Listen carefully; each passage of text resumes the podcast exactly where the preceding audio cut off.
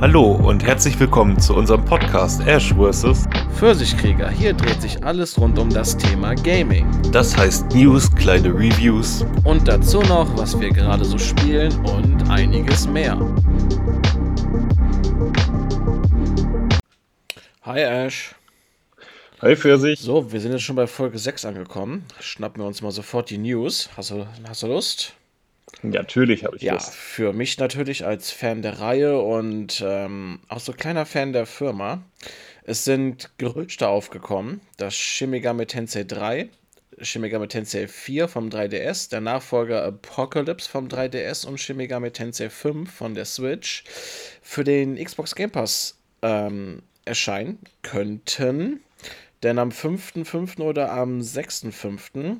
gibt es ein 30 Jahre Event zu Shin Megami Tensei und es sind Screenshots aufgetaucht von den jeweiligen Spielen, ähm, wo das Game Pass Logo zu sehen war. Ich muss sagen, das freut mich. Ja, mich auch auf jeden Fall. Vor allen Dingen, ähm, also ich weiß jetzt nicht, wie es mit dem vierten aussieht, weil das eigentlich ja vorher nur ein 3DS-Titel war. Ja, Äh, richtig. der dritte, äh, der war ja, also Shin Megami Tensei Nocturne, der hier Lucifer's Call hieß. Ähm, der ist ja schon auf PlayStation erschienen für meiner Meinung nach viel zu hohen Preis. Dafür, dass es eigentlich nur ein Port ist, aber gut, ne? So ist das halt bei solchen Spielen. ja, für die Switch Und- kann man ja auch noch, ne? Äh, ja. Und der fünfte halt für Switch dürfte vom Port her auch kein Problem sein. Bloß was sie dann mit dem vierten machen, ja, wird sich dann halt zeigen, ne? Also, wenn da was dran ist. Ja, das sind die 3DS-Titel, aber da kommt ja jetzt auch noch drei 3DS-Spiele raus von Atlus für die aktuellen Konsolen. Ich weiß gerade gar nicht mehr, wie sie heißen. Ich habe nur noch das Cover irgendwie im Bild. Das sind auch so Ego-Ansicht ähm, Dungeon Crawler RPGs. So diese ganzen Oldschool-Teile. Ich weiß gerade gar nicht mehr, wie sie heißen. Ethereum irgendwas? Oh, weiß ich auch jetzt nicht mehr, aber Atmos hat auch so viel Zeug gehabt, Ja, dass genau. es äh, gerade zur PlayStation 1 Zeit, also waren das auch welche meiner Lieblingsentwickler gewesen. Ja, ist aber ganz cool, dass bei Lucifer's Call gibt es auf der Switch und auf der Playstation gratis einen, ähm, gratis einen leichten Modus zum Runterladen. Da muss man natürlich gucken, wie leicht ist der. Ist es dann schon wieder ähm, hitzlos? Ne? Gut, weil allgemeine Chemiker mit Tensei 3 damals auf der PS2, ich habe es ja gezockt, das Spiel ist ein Biest von einem Schwierigkeitsgrad, also seine 40 plus Stunden an Grind kann man da easy reinhauen. Ja, auf ein 100-Stunden-Spiel um den Dreh, also ohne extra Content. Ja, ich weiß noch, da gab es irgendwie einen, Dun einen Dungeon gewesen, relativ am Anfang, wo man dann durch so leuchtende Gänge ging und so Tore, die hatten verschiedene Farben gehabt. So, da ist mir schon der Geduldsfaden nahe, nahezu geplatzt. Den habe ich auch erst beim zweiten Durchgang, also als ich also als ich ein zweites Mal gespielt habe, habe ich den dann auch erst geschafft. Ähm, da, also wie gesagt, der hohe Schwierigkeitsgrad und dann noch, dass du ähm, Schalter aktivieren musst, dann durch, dann durch die bestimmten Tore. Ich glaube, dann hattest du keine Karte oder so, ähm, oder halt nur eine sehr schlechte. Boah. Ja, äh, genauso wie Ja. die anderen Shin Megami Tensei Teile, außer der fünfte, der soll ja sehr human sein. Den vierten und den Nachfolger vom vierten habe ich zwar auf dem 3DS, aber die habe ich noch nicht gezockt. Ja, was eigentlich auch mal interessant wäre, weil ich äh, dazu überhaupt noch nichts gehört hatte, ob bei dem Shin Megami Tensei 3 überhaupt noch Dante drin ist, weil es ja so ein, so ein Deal mit Capcom war oder so. Äh, Dante ist Hm. drinne im Remaster und ich glaube, der ist sogar leichter zu kriegen. Wenn mich nicht alles täuscht, kann man den ähm, leichter freischalten. Ich weiß jetzt nicht, ob es per kostenpflichtigen DLC ist oder ob die das einfach ins Spiel reingehauen haben. Du musst aber auf jeden Fall den Kampf beenden, um ihn dann safe zu kriegen. Damals war das ja an bestimmten Sachen gekoppelt, die man tun durfte und ähm, ja. Alle, alles bei dem Spiel waren bestimmte Sachen gekoppelt, die dir das Spiel übrigens nicht sagt oder keinen Hinweis drauf gibt. Du kannst äh, sehr viele Entscheidungen treffen, die das Spiel beeinflussen und du weißt einfach nichts davon. Ja, stimmt, genau. Ja. Aber wenn du da das beste Ending erreichen wolltest, musstest du so eine monströse Anleitung aus dem Netz nehmen. so hast keine Chance. Da kenne ich ja noch so ein Spiel, wo du eine monströse äh, Lösung brauchst. The Last Remnant. Das war selbst mit Lösungsbuch nicht zu schaffen, weil das fehlerhaft war an einer Stelle. Ich habe es durchgespielt. Ich hatte aber auch Glück beim letzten Boss. Ja, ich habe es auch zweimal durch, aber nicht auf 100%. Eine Nebenquest Äh, nee, das ist mir damals flöten gegangen. Ja, mir auch, weil ich an einer Stelle Ein mit Gespräch? Ja geantwortet Ja, genau, Ja, das war ein es Gespräch, ist- ja. Ja, äh, beziehungsweise zwei Gespräche. Da durfte man beide Male nicht Ja sagen. Man musste Nein antworten.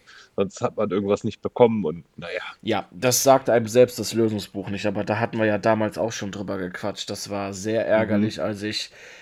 Ich war bis zu dem Zeitpunkt, ha, hatte ich dann schon irgendwie über 50 Stunden.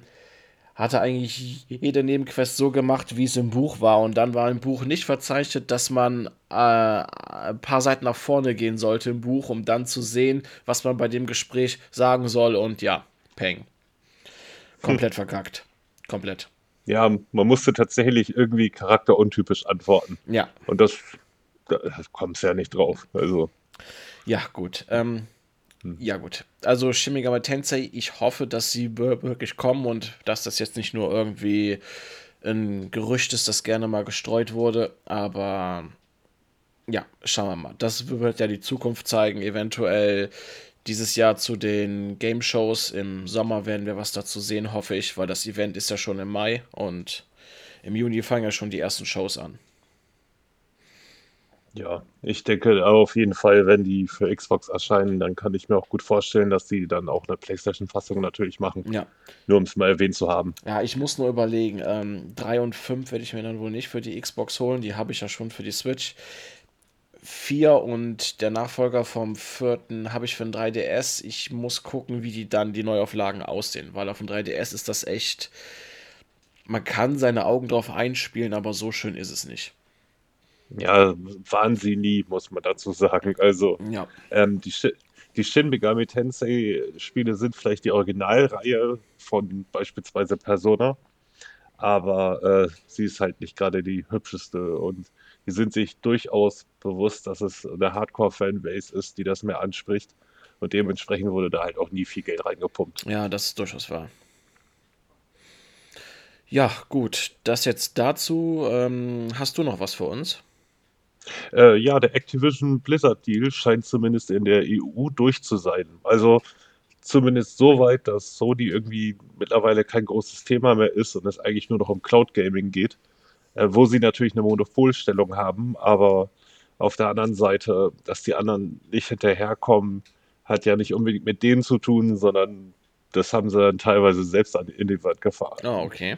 beziehungsweise Amazon Luna ist zum Beispiel jetzt vor ein paar Tagen erst gestartet in Deutschland. Also wird sich da nochmal zeigen, was sich da tut. Aber äh, ja, ich denke nicht, dass es das allzu große Hindernis ist. Vor allen Dingen, weil sie Call of Duty ja auch den anderen Streaming-Anbietern eigentlich angeboten haben, bis auf Amazon. Aber jedenfalls auch noch anderen und ja, schauen wir mal. Ja, äh, scheinen ja mal positive Nachrichten zu sein. Ähm, mal gucken, wann das durch ist. Ich denke mal, das zieht sich bestimmt bis August, September, bestimmt vielleicht Oktober noch.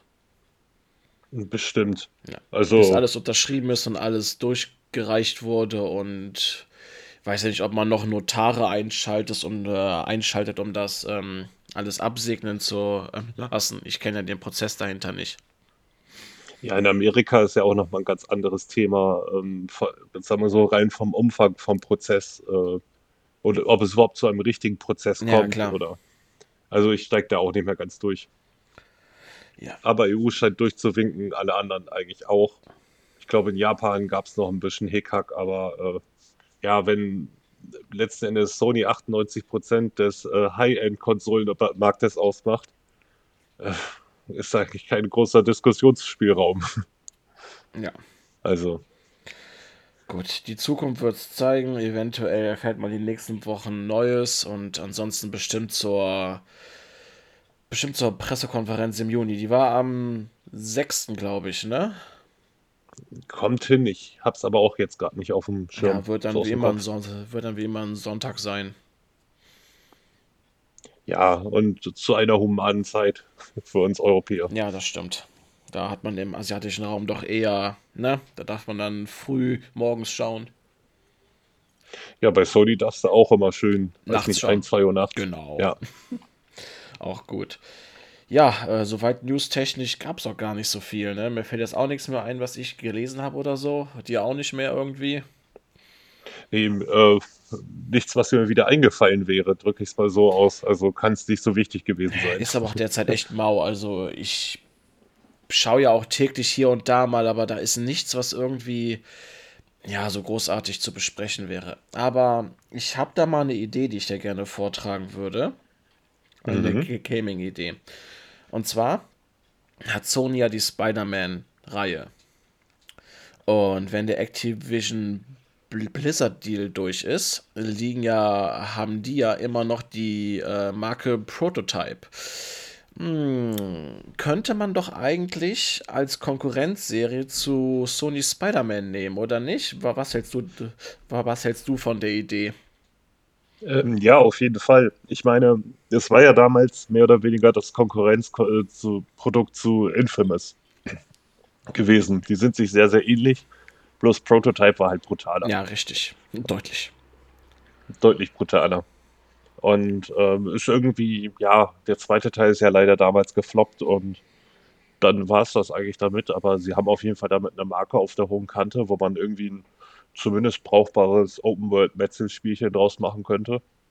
Ähm, das fehlt noch ein bisschen im Line- Line-Up. Also so, so ein State of Decay kannst du halt nicht damit vergleichen. Ja, ja, klar, das stimmt. Da ist der Survival-Aspekt zu hoch. War einfach zum, ja, also ich habe ebenfalls damals den zweiten nur intensiv gespielt, äh, an dem aber eine Menge Spaß gehabt eigentlich. Ah, schön, ja. Also, Ja, ich muss sagen, der erste war fantastisch. Der Hauptcharakter Mercer, die Story war auch, die Story war auch echt nicht übel. Han, ähm, handelt ja darüber, dass er ähm, eine Heilung wollte gegen Krebs und das hat im Grunde genommen ja auch funktioniert, außer dass die Zellen angefangen haben zu mutieren. Und ich fand das ganze Szenario Hoppla. in New York war einfach fantastisch. Vor allen Dingen war immer ganz cool, die Zone zwischen so einer infizierten Zone und einer neutralen Zone, wenn es dann immer zu diesen ganzen Kriegsaspekten gekommen ist, wenn die Panzer da rumfahren und fangen an, auf die Mutanten zu schießen und die, und die Zivilbevölkerung kommt noch dazwischen. Also es war schon ein blutiges Chaos auf jeden Fall. Ich hatte richtig Spaß am Prototype 1, was? Und jetzt halte ich fest, wir beide fühlen uns alt, es ist 2009 erschienen. oh, Ja. oh. Das ist, ähm, ich denke auch die ganze Zeit, weil ja diese Zweierbox rauskam 2015. So lange war das doch gar nicht her. Aber ja, 2015 kam ja die Zweierbox und 2009 kam der erste Teil raus. Boah, das Oh. ist, das ist ein ganz schönes Stückchen, auf jeden Fall. Oh, damals die wunderschönen Activision-Ports, äh, die sowas von schlampig gemacht wurden, dass oh Mann. Ja, ähm, Prototype 1 lief besser als das Original. Prototype 2 hat tatsächlich mehr geruckelt. So, das war. Ah, könnten sie vielleicht auch nochmal machen. Ich meine, wäre auch eine Idee. Einfach nur um irgendwie äh, da nochmal einen, einen hochskalierten Port zu haben. Also einen vernünftig hochskalierten Port auf 60 Frames und so. Ja, klar. Ja, der zweite, der zweite war auch nicht übel, aber ich mochte den, den Hauptcharakter einfach nicht. Ich hätte gerne mehr um Mercer erfahren und so. Und dann war der, und dann war der auf einmal der Schurke. Und ich dachte mir, ne, kommt schon, Leute. Also eigentlich, ne, hätte ich gerne mehr Story rund um die Sache gehabt, weil so schlecht war die Story gar nicht inszeniert. Also, oder also jetzt allgemein auch erzählt, ne? So. Ähm, ja, eben. Also, ich, ich sag mal, äh, die Story war aber, glaube ich, auch eher Mittel zum Zweck. Da Ja, könnte man natürlich noch viel draus machen. ja, eben. Also, Aber ich kann es mir, ich könnte es mir ganz gut vorstellen, wenn man das so als Konkurrenzprodukt zu Sonys Spider-Man-Serien nimmt, weil beides ähnelt sich ja schon. Ne? Beides ist Open World, ne? Man hat Superkräfte und das könnte man ziemlich cool aufziehen auf jeden Fall. Ich hätte auf ein Prototype 3 oder auf ein Reboot würde ich mich sehr freuen auf jeden Fall. Ja, da wäre ich auch sofort dabei. Ja, Und vor allen Dingen ist es ja so, so etwas, was dann auch gleich im Game Pass landet. Das heißt, das Risiko wäre da wahrscheinlich nicht so groß. Ich glaube auch nicht, dass man so ein Monsterbudget irgendwie investieren müsste wie bei Spider-Man. Also, ähm, um daraus irgendwie ein unterhaltsames Spielchen zu machen. ja, eben. Also, Ja, wir werden es sehen. Ne? Vielleicht wird die Marke nochmal reaktiviert oder so. Wäre definitiv nicht schlecht. Mal gucken, man könnte das ja auch in einem anderen Studio geben aus der Xbox-Familie. Mir würde jetzt nicht so wirklich eins einfallen. Dir? Ah, auch nicht, aber ich dachte mir gerade, da gibt es den Crackdown 3 Team. okay, dann dauert das noch acht Jahre, bis es rauskommt und sieht dann aus wie vorgestern, aber. Es macht Spaß. ja, eben. Das, das, wird Spaß machen.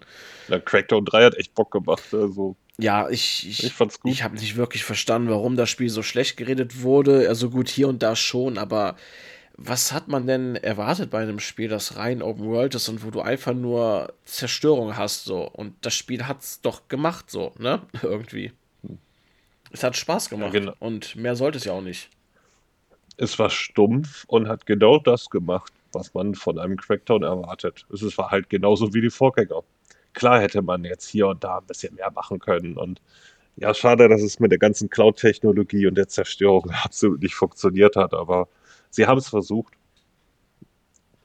Ich meine, das ist schon mal mehr als die meisten anderen Studios machen. Ja, auf jeden Fall.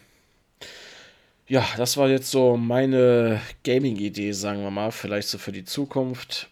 Ne, es sind ja nur Zukunftsspinnereien, aber es wäre auf jeden Fall schön, was Neues zu sehen von der Reihe. Ja. Jo, ich glaube, du warst auch noch mal wieder fleißig einkaufen. Ja, ich weiß. Ich äh, erhöhe meinen Stapel der Schande. So. der baut nie ab, muss ich ganz ehrlich sagen. Ich, ähm, Niemals. Ja, auf der Switch war jetzt mal wieder Sale gewesen. Hab sie mir zwar schon für die Xbox One geholt, aber Final Fantasy 7 und 9 brauchte ich dann nochmal für die Switch. Weil für unterwegs ist das auch ganz nett oder halt mal hier und da mal spielen zu können. Und ganz ehrlich, 7 und 9, das sind so Teile, ich weiß jetzt nicht, wie du das siehst, aber die kann ich alle zwei, drei Jahre einmal durchziehen. Vor allen Dingen die Re- Mastered-Versionen sind dann sowieso was einfacher, weil du die Hilfen ja zuschalten kannst und für Leute, die es ja eh schon kennen, ist es dann ne, einmal nur mal eben nochmal Geschichte erleben. Bei 7 kann man ja auch ganz cool, du kannst ja selber auch ähm, für dich selber aussuchen, gebrauche ich jetzt die Substanzen oder nicht und dann kannst du das Spiel schwerer machen, wobei durch eingeschalteten Hilfen ja auch nicht mehr. Ja, ähm, wobei ich sagen muss, dass mir damals der 9. nicht gefallen hat. Ähm, ich habe es dann nochmal versucht, als Remaster zu spielen, aber der Anfang ist halt so unfassbar träge. Da habe ich es einfach nicht drüber hinaus geschafft. Also ich weiß, was konnte ich zu dem Zeitpunkt einfach nicht so wirklich mich nochmal reinbeißen. Aber das ist auch das gleiche Problem, was Final Fantasy 11 für mich hatte. Der Anfang ist halt unfassbar träge. Ja, ja, bei 9 ist es halt der Anfang in der Stadt, wo halt ähm, sie dann ankommt und man Vivi spielt, man hat dann dieses Theaterstück, dann flüchtet man, dann kommt man in diesen Wald rein und, und ich finde erst nach dem Wald, vielleicht so ein, zwei Stunden danach, fängt es an, Spaß zu machen, Teil 9. So der Anfang ist unglaublich zäh irgendwie. Ja, es, es, war auch damals eigentlich der Final Fantasy Teil, den ich nicht sofort durchgespielt hatte, als er rauskam. Das war bei mir also, 8. Ja, die habe ich alle schön gleich, also den 8. habe ich sofort gespielt, als ich ihn in den Finger bekommen hatte, die US-Version. Ähm, und beim 9. habe ich, glaube ich, zwei, drei Monate gewartet. Ich, war ich irgendwie krank geworden und äh, habe dann einfach mal so aus Langeweile halt angefangen. Aber ähm, ja, ich, ich, fand ihn halt insgesamt, es war jetzt kein schlechtes Spiel, aber besonders toll fand ich ihn einfach nicht. Keine Ahnung warum. Also ja, Story war halt auch nicht so der Bringer, muss man sagen. Ach ja. Aber. Ich fand's gut. Hm. Ich fand's gut. Ähm, ja, dann hatte ich mir noch für die Switch noch SteamWorld ähm, Dick geholt. Das kennst du, glaube ich, Was? auch, ne? SteamWorld Dick. Äh, den, den zweiten habe ich auf Xbox gespielt. Absolut klasse Metroidvania. Ja, genau, genau. Und der erste der war jetzt auch im Deal gewesen, deswegen habe ich da mal zugegriffen, war eine Empfehlung, die ich bekommen habe. Ähm, ist ja auch nicht lang, der erste, ich glaube knappe 10 Stunden oder so. Also das ist ja echt ein kleines Spiel. Der zweite soll ja, glaube ich, was größer sein. Ähm, so viel größer nicht. Also ähm, auch um die 10 war das, glaube ich. Ich müsste aber nachgucken.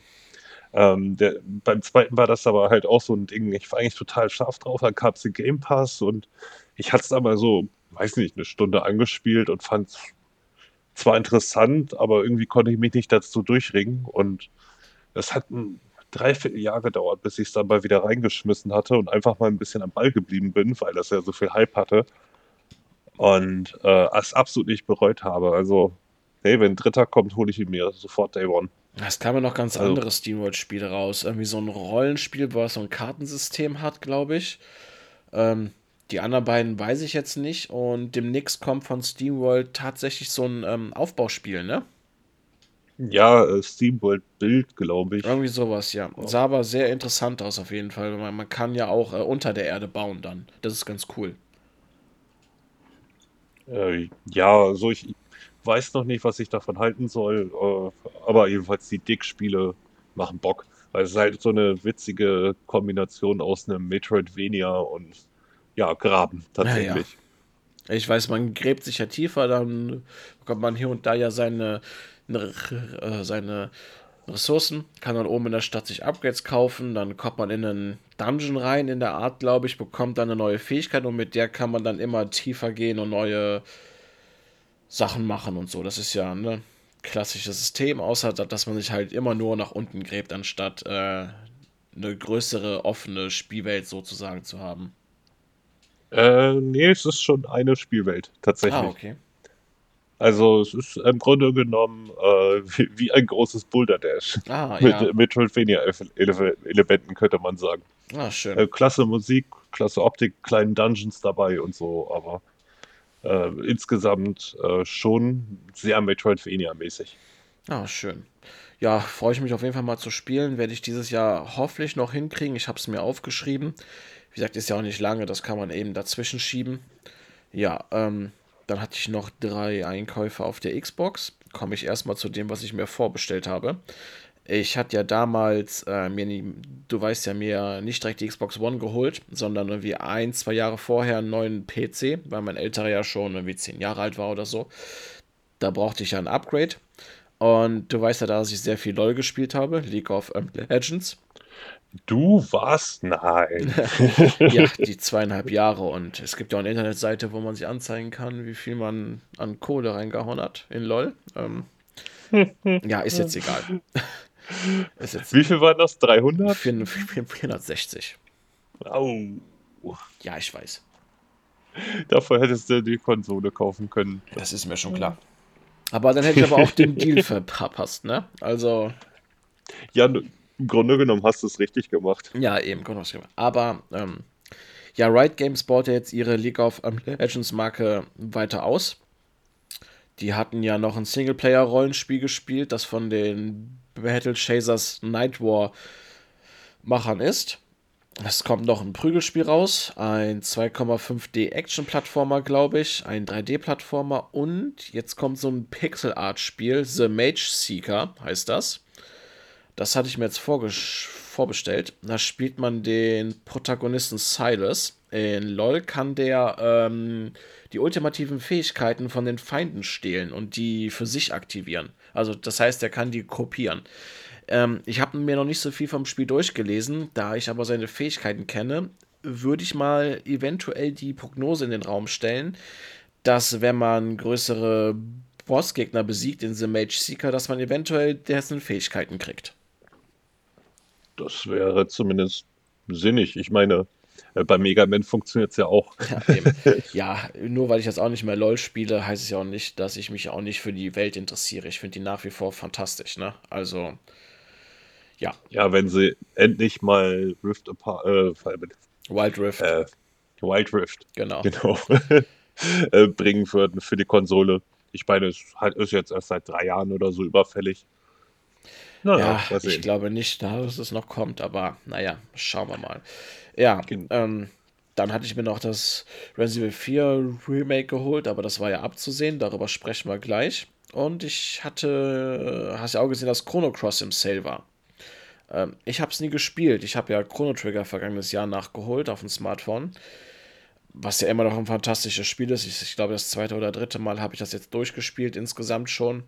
Ähm, ich finde es noch schade, dass Chrono Trigger nicht nachträglich noch irgendwie für anderes ist, ähm, System erschienen ist. Ich beiß mir immer noch in den Hintern, dass ich mir nicht die DS-Version damals geholt habe, als es die noch für 35 Euro gab. Und ich hatte immer gehofft, komm, ne, jetzt Fall auf 25, hätte ich es mal geholt. Hätte ich mal zwei geholt, hätte ich heute eins für 300 neu ver verkaufen können.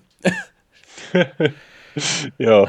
Ja, aber na, das war erstens A nicht abzusehen, weil wenn die es schon neu pressen für ein Handheld, ne, der ziemlich erfolgreich ist, dann kannst du ja davon ausgehen, dass, dass sich das millionenfach verkauft und ähm, das auf dem Gebrauchtmarkt dann äh, auf dem Gebraucht, Gebrauchtmarkt dann auch nicht so viel wert ist. Aber nein, nur für die Cartridge zahlt sie für die DS-Version schon 150. Äh.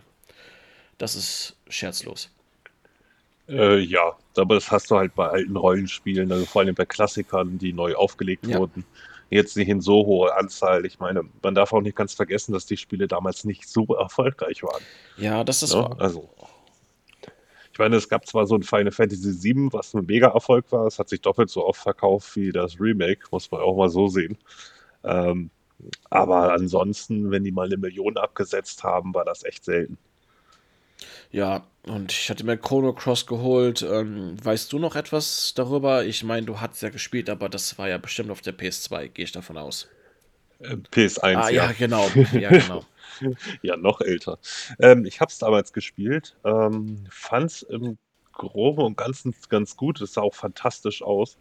Äh, es, es, es aber so, von der Grafikqualität war es ja ungefähr mit Final Fantasy IX zu vergleichen. Bloß ein bisschen, bisschen besser gemacht war es schon. Ähm, das Kampfsystem war halt bloß etwas strange und das Aufpower-System auch noch ein bisschen random. Äh, allerdings, die Musik war mit Abstand einer der besten Soundtracks auf der PlayStation 1. Ja. Also, ja, ähm, auf jeden Fall in den Top 3, würde ich sagen. Also. Vom selben Composer auch. auch wie Chrono Trigger? Äh, ich weiß es nicht genau, aber ich meine schon. Wäre natürlich sinnig, ne, wenn Chrono Cross der indirekte Nachfolger ist, glaube ich. Ne, indirekt oder so, ne? Indirekt. Indirekt, ja. Äh, ich will jetzt nicht verraten, äh, in welcher Form das miteinander zusammenhängt, aber es ist auch nur ein kleiner Hauch, es ist eine paar Sekunden Sequenz, mehr ist das nicht. Ähm, also man kann jetzt nicht behaupten, dass es tatsächlich ein richtiger Nachfolger ist, weil es sich auch komplett anders spielt. Äh, aber im Kern ein gutes Spiel, wie ich äh, später wahrscheinlich auch noch ein paar Mal sagen werde, ähm, wenn wir zu Nino Kuni kommen. Aber äh, das einzige Problem damals war, äh, dir wird bei dem Spiel nicht sonderlich viel geholfen, was, äh, ja, was die nächste Location angeht, zu der du hin musst. Okay. Und irgendwann hing ich fest. Ich habe echt, äh, du hast nachher eine zweite Welt noch und ich habe da alle Locations abgesucht, mit allen Leuten geredet. Ich kam einfach nicht weiter. Und ich kann nicht sagen, ob es ein Bug war. Und die Guides damals, die man darf ja nicht ganz vergessen, damals gab es nicht mal eben einen schönen Videoguide, was du dir mal eben anguckst. Ich wollte es gerade reinwerfen, wenn du auf der PlayStation 1 festhängst, bei einem Spiel oder so, dann gab es mal eben gar nicht mal eben YouTube öffnen oder so, mal eben schauen. Nee, nee.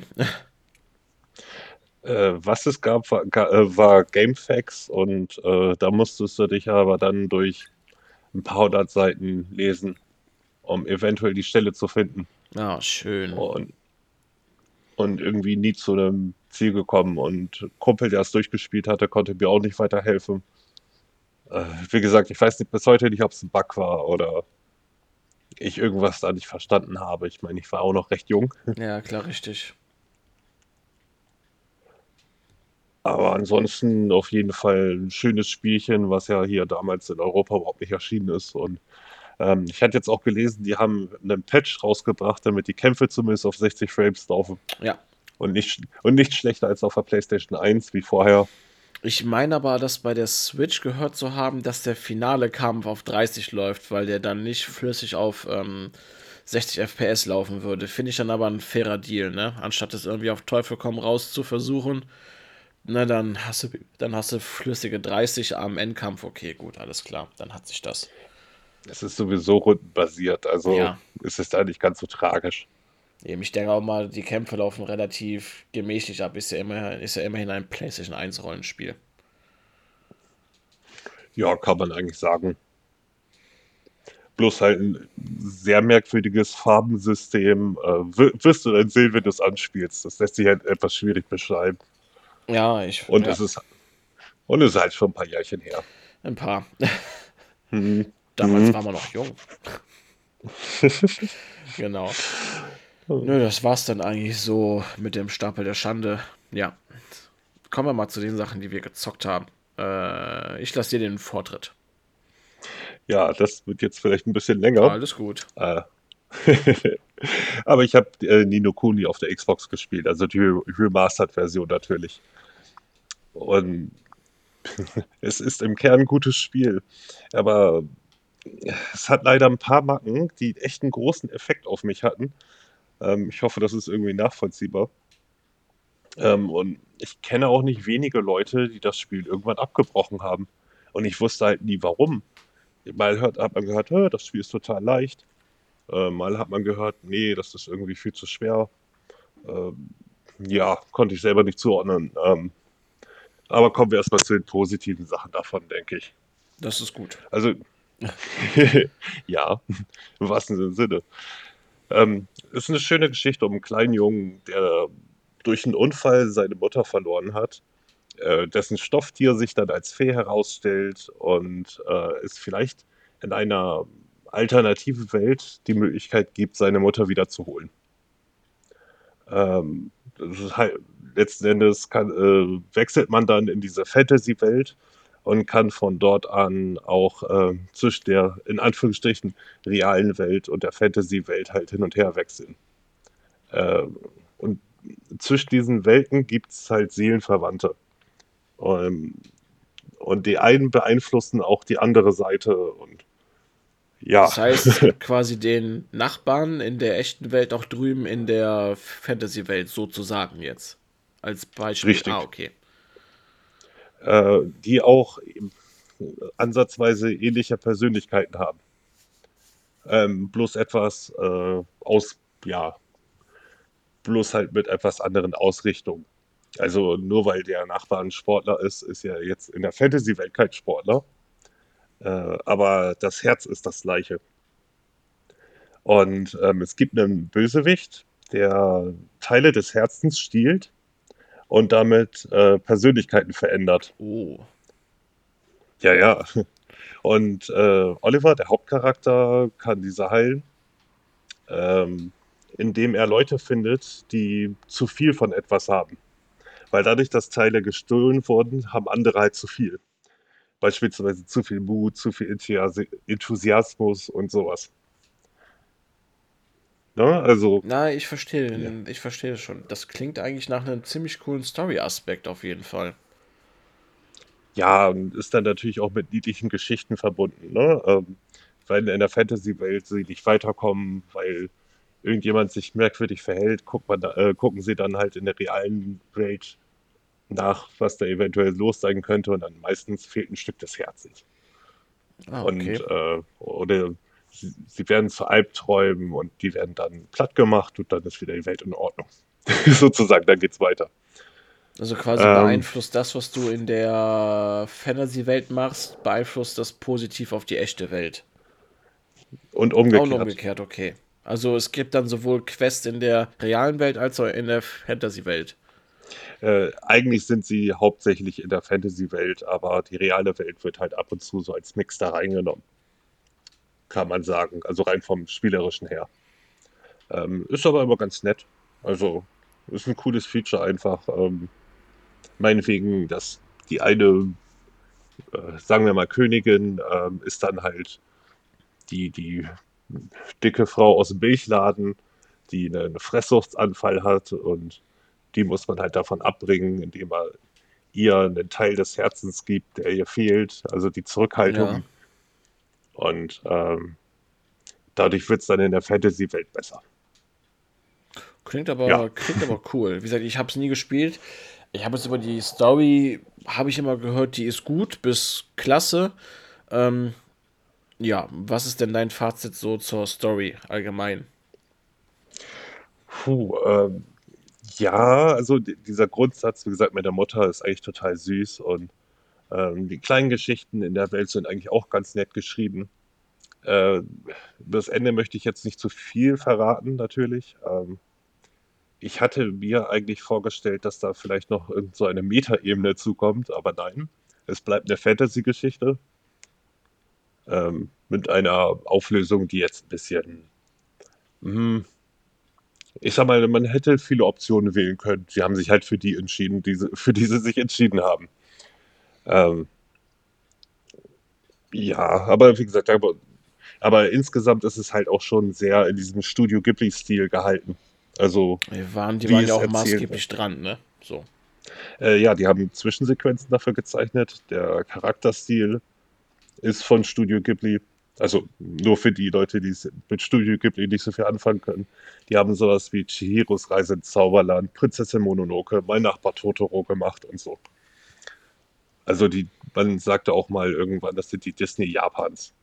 Ja, die machen halt auch sehr viel Slice of Life-Kram und ähm, nehmen auch ganz gerne mal kleine Kinder als Hauptcharakter. Genauso wie das dann am Ende auch beim Spiel ist. Du spielst einen, ich glaube, Zehnjährigen. Ja, Was das Ganze natürlich ein bisschen schwierig macht, vielleicht für einige Leute. Ähm, sich darin einzufinden, ne? So. ja, es ist auch insgesamt sehr, sehr kindlich. Aber also wirklich wunderschöne Optik. Also optisch eines der besten Rollenspiele bis heute. Man darf nicht ganz vergessen, das Spiel ist ursprünglich für die PlayStation 3 erschienen. Äh, aber der Stil macht es dann halt, ne? Und schöne Animationen. Meinetwegen, wenn du mit Oliver durch die Gegend läufst, der hat so einen kleinen Umhang, der da rumweht. Äh, weht. Es ist der Hammer. Also, die Musik ist klasse. Ähm, die Tonabmischung ist richtig klasse. Wir haben auch, glaube ich, noch ein paar Stücke orchestral eingespielt. Wenn du dann später in Schweinfurt bist, die Musik kommt wirklich bei einer 5.1-Anlage ein Teil vorne aus den Boxen und hinten kommt es noch an. Das ist halt fast, als wenn du es live hören würdest. Das Oh, ist der Hammer. schön. Also da haben sie sich unfassbar viel Mühe gegeben. Ja. Ähm, haben sie sich dann auch beim Kampfsystem und beim Gameplay allgemein Mühe gegeben? Was ist Äh. dein Punkt daran? Äh, ja. Also, das Kampfsystem erinnert an Pokémon. Oh, Äh, Versklavung, schön. mhm, ja.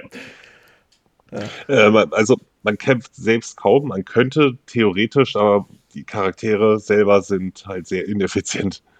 Äh, man nimmt eher Vertraute. Ähm, und wenn du halt, ähm, also du bekommst nachher noch Partymitglieder äh, dazu, die auch Vertraute haben können.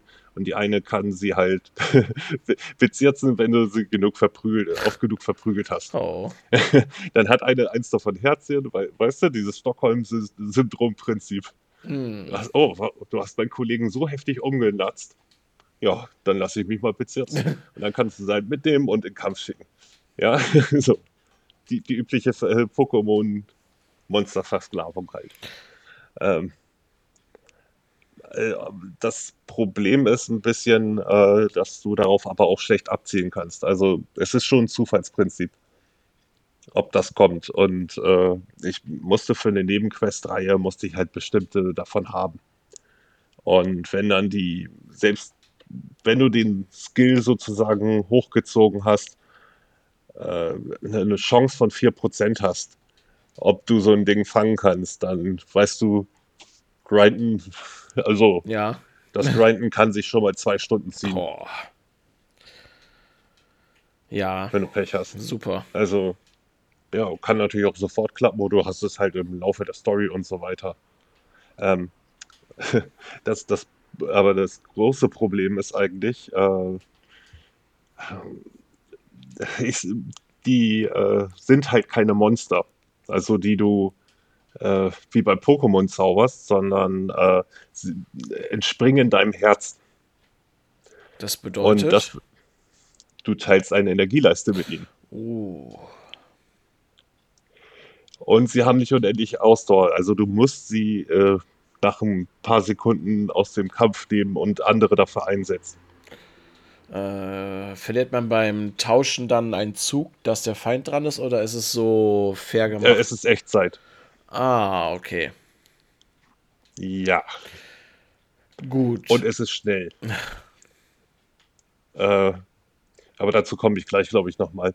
Also, ähm, Äh, ja, sie haben halt eine, eine, Ausdaueranzeige, womit du sie mal wieder zurückziehen musst. Ähm, man wechselt halt ständig eigentlich zwischen diesen drei Viechern oder aus, äh, zwischen zwei, je nachdem.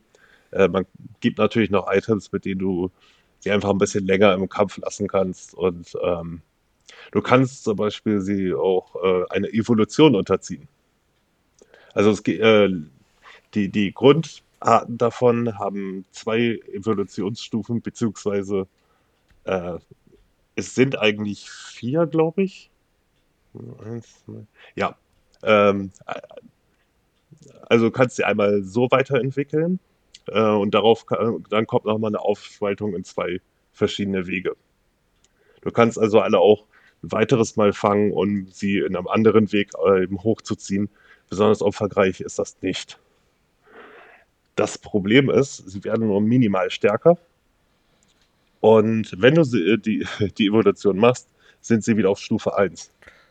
Ah, das, ach, okay. Ich dachte, ich dachte, die würden die aktuelle Stufe behalten. Oh Gott. Nope. Das ist der Grind-Aspekt des Spiels, der dann so beißt. Oh ja. Oh ja. Weil äh, du kannst, also es werden alle nur, äh, es werden alle, die du direkt dabei hast, äh, bei deinem Charakter, werden mit hochgezogen. Das heißt, du musst diesen Stufe 1 Charakter quasi nach hinten packen und nur mit den anderen beiden kämpfen, bis er stark genug ist. Weil, äh, wenn der Gegner äh, diesen Stufe 1 Charakter haut und dem viel Energie abzieht, bist du so gut wie tot. Oh. Weil, weil du teilst ja mit denen eine Energieanzeige. Ja, das verstehe ich schon. Und äh, das gilt leider auch für die KI. Du musst da wirklich selber darauf achten, dass der nicht der Erste in der Leiste ist, weil er sonst automatisch den Ersten dann mit seiner Stufe 1, 1 ruft und sofort tot ist. Hm. Ich weiß, was du meinst. Ähm, ist ein System, womit man klarkommen kann, aber ich denke, man hätte es bequemer lösen können, gehe ich davon aus. Äh, ja, also gerade, ich meine, das Spiel ist von Level 5, die haben Dragon Quest 8 gemacht, ne? Und Rook Galaxy, weißt du, da. Zwei der schönsten ah. Rollenspiele. Ja, ja, eben. Ähm, das Ding ist auch, es, es, läuft wirklich ziemlich schnell und in Echtzeit ab. Und mit voller Party hat man dann äh, drei Spielerkreaturen, äh, drei Charaktere äh, auf dem Feld, die immer wie diese Viecher quasi alle paar Sekunden auswechseln. Äh, dazu dann im Normalfall auch drei Gegner. Und äh, sie können, weil das halt in Echtzeit abläuft, auch alle sich gegenseitig zum Beispiel die Laufwege blockieren. Und äh, der Charakter haut dann einfach mal in die Luft. Mhm. Ja. Und das ist halt äh, wirklich der Teil, der mich dann irgendwann tierisch aufgeregt hat. Nö, nö, das, also, ist, das ist verständlich so. Auf der einen Seite hast du die bezaubernde Grafik und die echt schöne Story und dann hast aber ein Kampfsystem, was jetzt nicht komplett blöd ist, aber an den falschen Stellschrauben gedreht worden ist. Äh, ja, und ich habe dann irgendwann auch mal, also dazu ist der Schwierigkeitsgrad auch noch sehr hoch. Ja, also selbst wenn man ihn runterstellt, äh, man kann auf einfach stellen, ohne irgendwelche Penalties zu kriegen. Dadurch ist es ein bisschen leichter. Aber ähm, ich hatte mal so im Netz geguckt, dann hieß es auch, ja, an jedem Speicherpunkt grinde ich erstmal eine Stunde. Weißt du, so, weil das Problem ist, ich stand zum Beispiel ähm, später vor einem Endgegner, der im Grunde genommen nur durch Elektrizität Schaden bekommen hat. So, der Rest war eigentlich ziemlich nutzlos. Und der war auch noch saumäßig stark. Ähm, also mit dem Super Move, wenn ich meinen Viech nicht draußen hatte, weil ich ihn halt gerade zurückgezogen habe und er seinen Super Move gemacht hat, hat er mir 110 an Energie abgezogen. Mein Charakter hat 160. Nicht mal gehabt. Meine ich sogar. Ähm, also musste ich für, speziell für diesen Kampf mir erstmal irgendwelche Viecher besorgen, die Elektrizität können, die nochmal hochgrinden. Oh, das ist alles letzten Endes zweieinhalb Stunden Grind gewesen, damit ich diesen blöden Endgegner knacke. Der, dann war der einfach, aber ja, oder ich noch wesentlich später habe ich es mal in einem Dungeon gehabt, ähm, dass ähm, mein, mein Hauptviech sozusagen, das kriegst du gleich am Anfang, Ähm, und da, da habe ich eigentlich schon mal als, ja, als mein Hauptwicht ge äh, gehalten. Und ähm, dann komme ich in eine Eishöhle und daher ich ihn irgendwann bei diesen verschiedenen Wege auf Feuer geskillt habe, kam plötzlich ein Gegner an und hat den einfach mal eben mit einem Move platt gemacht. Also ich war sofort tot und ich wusste nicht warum. Weil es so schnell ging. Ja, äh, das sind so also Stellen, ich kenne sowas auch aus Erfahrung. Puh, ja, das, ähm, das ist leicht motivationsanknacksend auf jeden Fall. Ja, vor allen Dingen, ähm, ich sag mal, dass dieser Effekt von den Elementen und der, den Schwächen ist bei den Gegnern, du ziehst ihnen halt ein bisschen mehr Energie ab. Aber bei dir, dich bringt das sofort um. Und ich hatte das mit dem später in so einem Giftgebiet auch nochmal. Ich wusste nicht, dass er so anfällig gegen Gift ist, danach schon. Ne? Also, zack, Gegner, ähm, Charakter tot. Ich habe nicht mal gesehen, dass der Gegner mich angegriffen hat. Äh, was auch noch ein kleiner Knackpunkt ist, äh, äh, die Gegner kündigen zum Beispiel große Attacken an, aber äh, die Zeit, die du brauchst, um erstmal in deinem Menü was auszuwählen, ist relativ lang dafür, dass das Spiel so schnell abläuft. Und ähm, zum Blocken, wenn du, er, nehmen wir mal an, er macht die äh, ähm, Attacke, du siehst dann, ja, weiß nicht, großer Knaller. Und du machst in dem Moment Angriff. Da musst du diesen Angriff abbrechen, musst einmal nach links drücken oder zweimal, um auf Abwehr zu gehen. Dieser ganze Vorgang dauert aber deutlich länger als äh, die Zeit, die er braucht, um seine Attacke zu starten. Ja, ich, ja, ich kann es mir schon bildlich vorstellen. Und du hast eine, eine, Taste dafür, dass alle auf Abwehr gehen. Das gilt aber nicht für deine Figur, die du kontrollierst. Weil die ja gerade im Angriff ist, den du erstmal abbrechen musst. Und ja, das hat, äh, ja, das ist, sag mal so, das ist, es ist nicht das schlimmste Kampfsystem aller Zeiten, aber es kann halt stellenweise schon sehr frustrierend sein und äh, grinden, grinden, grinden. Weißt du, weil wenn du ihn nur minimal stärker machst, fängst du wieder bei 1 an.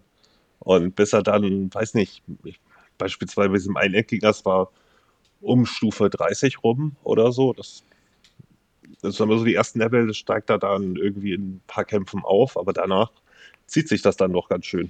Ja, klar, das ist logisch, ne? Weil die EP steigen ja an, die man braucht, so. Aber ja. Wenn das dann permanent vorkommt, ne, dann ist es halt so ein Ding. Ähm, ja, aber ich, ich sag mal, wenn man den ersten spielt, dann weiß man, warum äh, das, der zweite Teil ein Echtzeitkampfsystem hat. Den spiele ich gerade, komme ich vielleicht irgendwann noch mal zu. Ja. Ähm, ähm, man hat auch übrigens keine Zufallskämpfe aber äh, es, es, die Gegner sind einfach so von der Anzahl so hoch, äh, es vergehen eigentlich keine 40 Sekunden ohne Kampf. Also du könntest theoretisch ausweichen, aber die Gegner sind zu schnell. Schneller als der eigene Spieler? Ja, also umdrehen und wegrennen ist da eigentlich nicht. Entweder bist du weit genug weg oder du gehst halt direkt in den Kampf, weil wenn sie dich von hinten angreifen, verlierst du halt eben Zeit, bis du äh, reagieren kannst und das ist halt nicht gut. Ja, ähm, verstehe ich. Aber ich, ich, letzten Endes war ja eigentlich immer der Sinn davon, dass man Gegner auf der Karte sieht, damit man halt nicht ständig kämpft und den ausweichen kann und das funktioniert bei dem Spiel wirklich nur sehr bedingt. Ähm, äh, zudem gibt es halt, ich muss gerade so überlegen, ich glaube 150 Nebenmissionen so um den Dreh. Also Kopfgelder und normale Missionen. Wie lange ist eine so um den Dreh rum? Äh, kommt drauf an. Äh, die meisten sind sehr, sehr kurz. Also es ist eigentlich nur ein Teil des Herzens von dem einen zu jemand anders bringen, die häufig in der gleichen Stadt sind. Äh, wird dir auf der Karte dann auch angezeigt. Äh, ne, wenn du ein grünes Icon auf der Karte siehst, dann weißt du schon mal, der hat zu viel von irgendwas. Ich meine, die müssen natürlich noch zusammenpassen. Aber äh, es ist jetzt auch nicht die spannendste Nebenmission aller Zeiten. Ja, ich weiß, ähm, ja. Während andere natürlich recht zeitintensiv sind und äh, gerade am Anfang, äh, wenn du dann irgendwelche Items sammeln musst und du absolut keine Ahnung hast, wo du sie herkriegen sollst. Und äh, ja, oder du kannst in der ersten Stadt kannst du eigentlich alle erledigen, gleich am Anfang, bis auf eine, weil dieses eine Item halt, was du noch sammeln musst, anscheinend fehlt. Ich weiß auch bis jetzt nicht, wo ich es herbekommen habe. also, hat irgendwann mal ein Gegner gedroppt, anscheinend. Schön. Also es, es, war schon ein bisschen, ja, ähm, äh, letztendlich sind sie nicht schlimm, aber so richtig spannend sind sie halt auch nicht. Ähm, allerdings musst du diese Nebenmission machen, eigentlich schon, ähm, weil ja, die haben verschiedene Werte und dadurch werden Stempelkarten voll gemacht. Durch Stempelkarten kannst du wiederum äh, gegen Bonis eintauschen, wie zum Beispiel, dass du auf der Landkarte ein bisschen schneller läufst, was übrigens nicht besonders auffällt, muss ich dazu sagen. Also ähm, das Spiel ist in den Kämpfen sehr schnell, aber ansonsten ist das Spiel doch recht langsam. Ähm, also rein vom, du, du, hast halt viele Kämpfe, die dich auf Wegen aufhalten. Die Laufwege sind relativ langsam.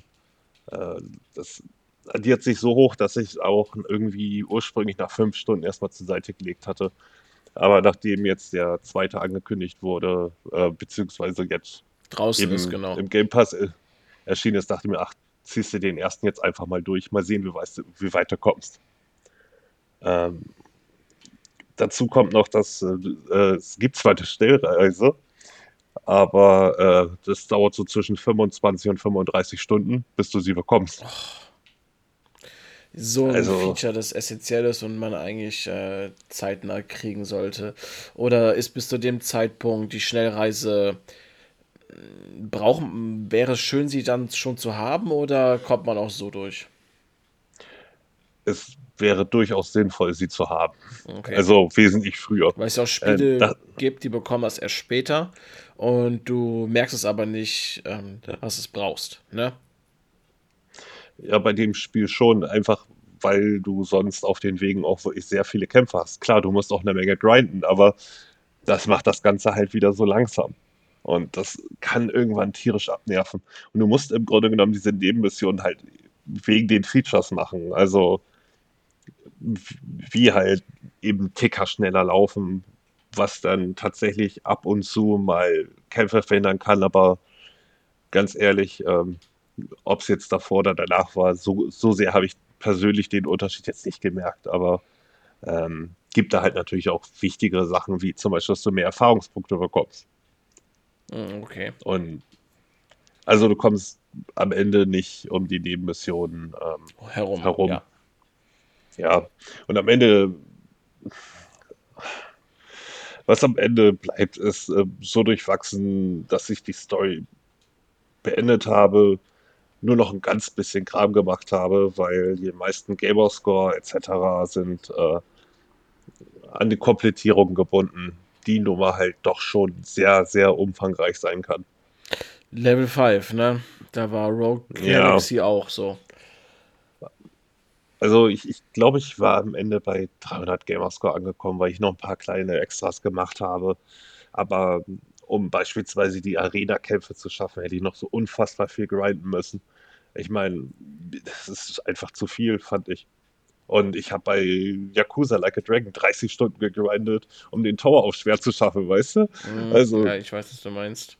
Aber da haben die Kämpfe halt Spaß gemacht. Das konnte man dann mal easy absitzen. Aber bei ähm, Nino Kuni sind die Kämpfe halt der größte Schwachpunkt. Also letztendlich sollte man es spielen, kann man durchaus. Ich meine, es ist im Game Pass, äh, muss man, so muss man halt nichts extra zahlen. Auf der PlayStation bezahlst du im Angebot für die, ähm, ja, für die Remastered auch nur ein Zehner. Also, das ist okay dafür, dass man, wenn man es mal probieren möchte. Ähm, und es ist halt wirklich auch schön anzusehen und es lohnt sich auf jeden Fall reinzugucken.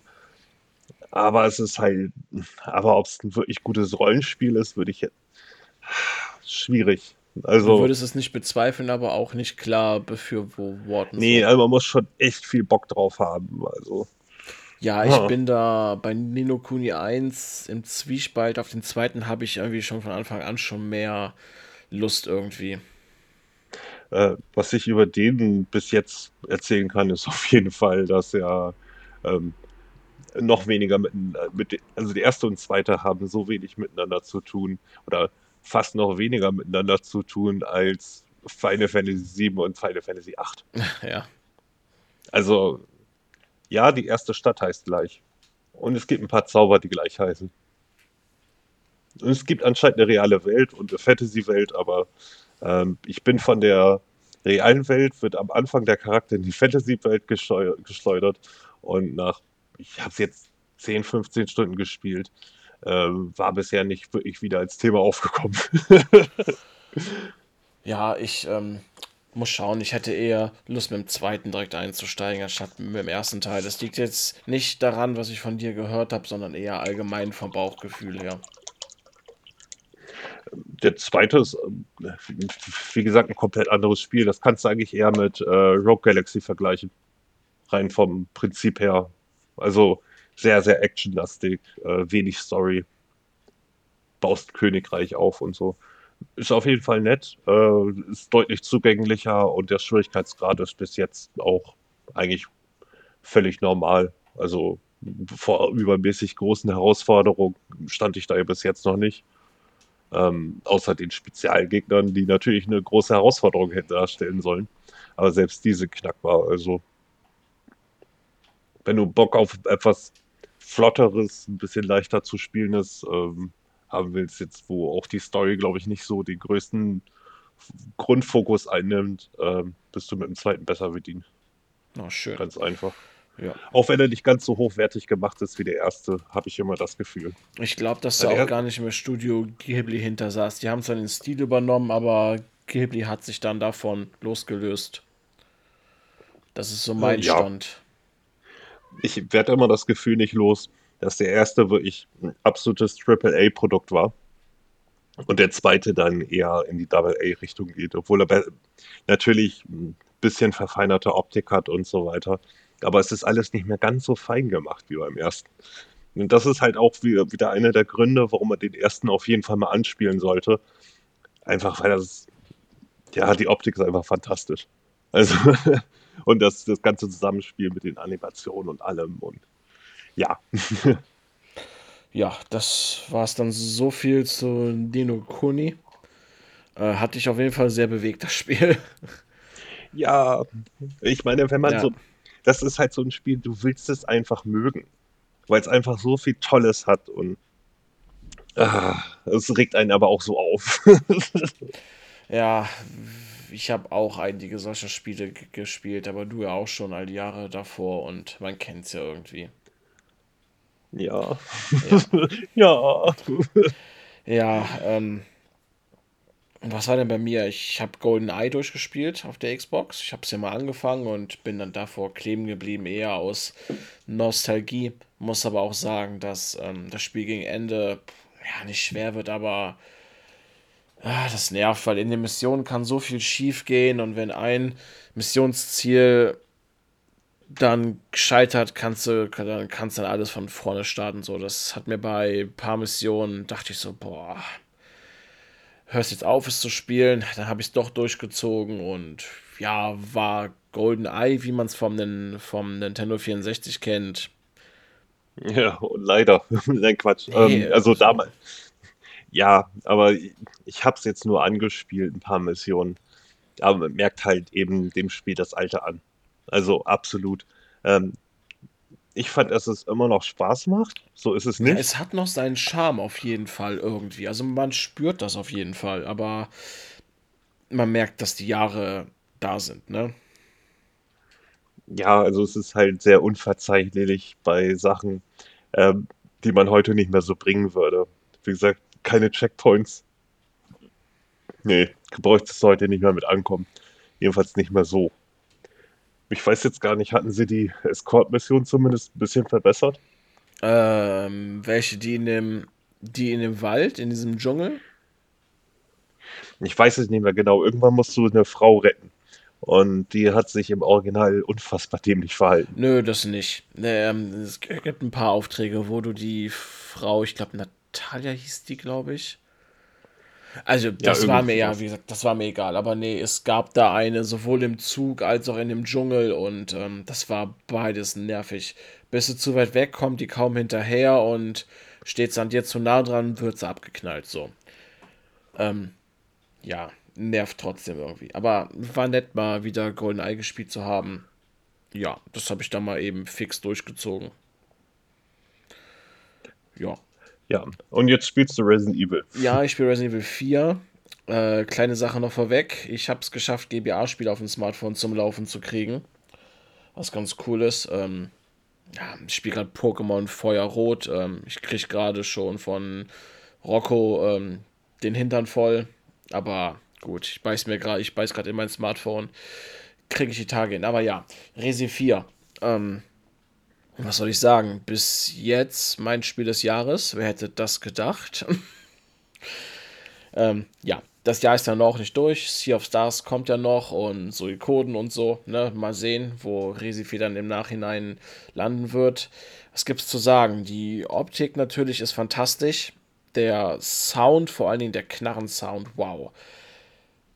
Puh, also jede Knarre hört sich unterschiedlich an und verdammt real. Also auf jeden Fall. Das ist ein Ohrenschmaus, das Spiel. Ein absoluter Ohrenschmaus.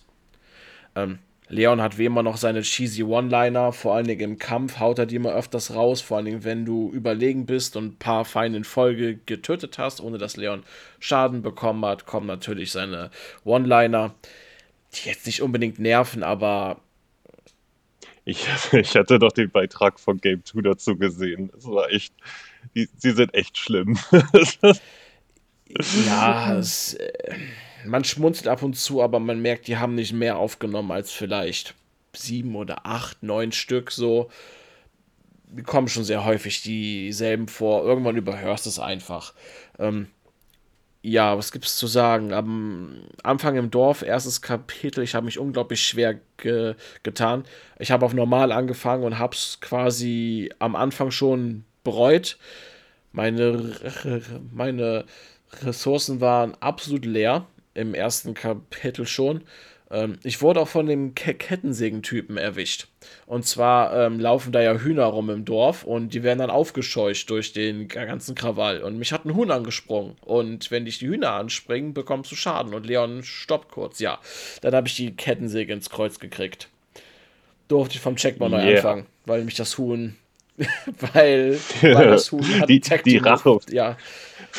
die, die Rache für alle anderen Hühner, die du im Laufe der Jahre gegessen hast, weißt du? Ja, das, äh, das Huhn und der Kettensägen-Typ, die waren auf jeden Fall im Tag-Team. So, die haben sich abgeklatscht, ja. Boah. Also, so allgemein zu dem, wie Leon Schaden kriegt, komme ich gleich. Ähm, wie gesagt, erster Akt, ich war echt am Zenit. Und sobald der Händler kommt und du deine Sachen upgraden kannst, wird es auf jeden Fall einfacher. Ich habe aber das, ähm, ja, und zu den ersten Knarren, die Pistole und die Shotgun, die haben sie jetzt von der Demo her nicht den Schaden hochgehauen. Die sind noch so wie vorher. Ich habe natürlich aus Erfahrung die erste Shotgun nur einmal auf Feuerrate, einmal auf Schaden getuned, weil ich genau wusste, ich bekomme ab dem Schloss die M3. Das ist diese Polizeischrotflinte, die diese lange schwarze und die ist eigentlich auch die coolste überhaupt, die ich mir dann geholt habe. So habe ich auch gar nicht so viele Pesetas, die Währung natürlich, die spanische, ähm, rausgehauen und habe mich da mehr darauf ko konzentriert, äh, die Sniper hochzutunen. Ähm, von, ja, die DLCs lohnt sich auf jeden Fall als Vorbesteller. Die beiden Knarren, die dabei sind. Ich hatte die Bonuspistole jetzt genommen die hat zwar viel Schuss, lässt sich leicht, leicht steuern, aber die macht gar keinen Schaden. Und da ist eine Shotgun bei, die hat nur zwei Schuss. Die ist verdammt stark, aber streut noch stärker als die erste. Und ja, bis jetzt muss ich sagen, die haben sehr viel Cooles neu gemacht. Die haben, die haben einige Wege verkürzt, einige komplett gestrichen, ein paar Wege logischer neu gemacht. Mm, du kennst ja zum Beispiel, wo man da mit Luis Ah, so weit hast du es gar nicht gespielt. Warst du an der Stelle, wo man damals mit Luis das Haus verteidigt hatte gegen den Ansturm? Äh, äh, nee, glaube nicht. Ah, okay, auf jeden Fall, du triffst ja später Luis, der auch von der Story her wesentlich cooler ausgebaut ist. Das haben sie sehr gut gemacht. Du musst quasi ein Haus von einem Angriff verteidigen und hast in der Urversion danach den Auswahl, die Auswahl. Gehst du links den Weg lang oder gehst du ähm, rechts den Weg lang? Rechts kommt so ein El Gigante in so einer ganz schmalen Schlucht. Das habe ich irgendwie nie gemacht. Ich bin dann immer links zu den Kettensägenschwestern gegangen, weil du Ashley auch in so einer Mülltonne abstellen kannst. Die hätte eigentlich mal da bleiben können. Ähm und ja, den El Gigante zum Beispiel haben sie komplett gestrichen nach dem Hauskampf. Du kommst direkt zu den Kettensägen-Schwestern und dann fehlt zum Beispiel noch nach dem Kampf, kommt im, kommt im Urteil eigentlich so eine, so eine ähm, Gondelfahrt, wo du in so ein Bergwerk kommst, wo du dann gegen den Bürgermeister kämpfst. Das fehlt komplett. Der Kampf gegen ihn kommt noch und dann anschließend noch das ähm, Schloss ich finde es ganz gut. Die haben viele Sachen wirklich rausgenommen, die man wirklich nicht brauchte, einfach. Ne? Ähm, es gibt Bosskämpfe, die haben sie rausgenommen, weil, ja, die waren damals, glaube ich, nur da, um sie drinne zu haben. Haben sie an einigen Stellen größer gemacht, das Spiel, Räume anders sortiert, vor allen Dingen im Schloss. Da kommt ähm, ein Raum, wo du mit Ashley, also wo, wo du mit Ashley Schalt aktivieren musst, währenddessen ähm, Feinde bekämpfst, dann schickst du Ashley oben auf so einen auf so einen Weg lang, dann muss sie da zwei Schalter aktivieren und du musst die beschützen. Das kommt wesentlich früher im Schloss als sonst. Es kam ja, glaube ich, erst so im Urteil ab der Hälfte rein. Ja, ich muss es sagen, das ist quasi. Es ist wie, als wenn du dasselbe, dich ins selbe Spiel, was aber neu ist, neu verliebst. Und ich habe gerade echt den Spaß, so absolut viel Spaß, ist fantastisch ich finde es nur auf normal wirklich schwer. Also du musst mit deinen Ressourcen unglaublich gut haushalten. Sehr viel Nahkampf machen, wobei deine Nahkampfwaffe auch zerstört werden kann. Du musst dann beim Händler immer neu ähm, reparieren. Ja, ähm, ich würde jedem empfehlen, vielleicht mal auf leicht anzufangen, weil es ja ein New Game Plus gibt. Danach könnt ihr euch dann schön durchschießen wenn man es unbedingt auf normal spielen will, kann man es machen, aber man muss auf jeden Fall ähm, logisch umgehen, viel in den Kopf schießen, zum Nahkampf hingehen oder ins Knie schießen und zum Nahkampf hingehen, dass die Feinde betäubt sind.